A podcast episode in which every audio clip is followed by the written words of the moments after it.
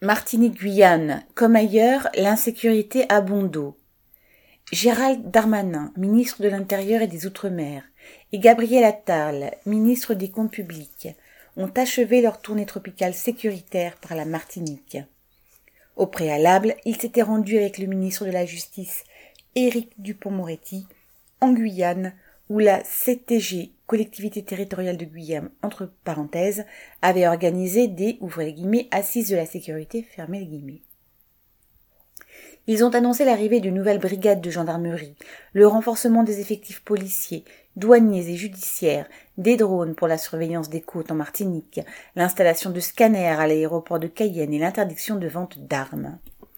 Quant aux scanners permettant d'examiner le contenu des containers sur le port de Fort-de-France, il serait prévu pour 2024.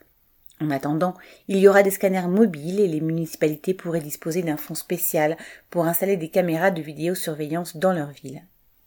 Dans ces départements, le chômage, la pauvreté et la désespérance ravagent le tissu social, avec 13,20% de taux de chômage officiel en Martinique, près du double de celui de l'Hexagone, 20% en Guyane.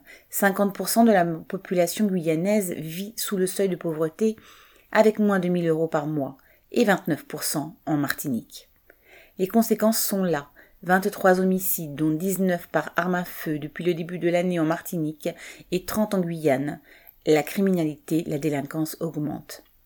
Des mules entre guillemets transportant de façon dissimulée de la cocaïne sont interceptées sur de nombreux vols à Orly ou Roissy en provenance de Cayenne.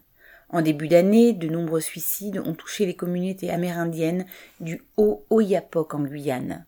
L'Observatoire régional du suicide a recensé 381 tentatives pour 295 000 habitants en Guyane. La réponse sécuritaire apportée aujourd'hui par les ministres ne pourra pas régler les problèmes de fond, la montée de la violence, le trafic de drogue ou la délinquance. Ces phénomènes se développent et s'amplifient sur la base d'une société fracturée et injuste qui laisse sans perspective et dans le désespoir des milliers de jeunes, hommes comme femmes, et leurs familles.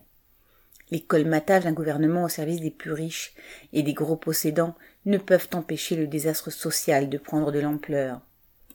L'État développe une démagogie sécuritaire pour ne pas s'attaquer aux vraies causes sociales de l'insécurité. Si chacun pouvait avoir un travail correctement payé, on verrait cette insécurité diminuer fortement. De même en ce qui concerne les bidonvilles, l'habitat insalubre qui doit être amélioré et disparaître. La détresse sociale génère comme partout la criminalité. Mais Darmanin ne rate pas une occasion de se donner une image de premier gendarme de France et de présidentiable. Ces tournées en France et dans les anciennes colonies font partie du plan. Gageons qu'on le verra sans doute bientôt à Saint-Pierre-et-Miquelon, en Nouvelle-Calédonie, à Wallis et Futuna, en Polynésie.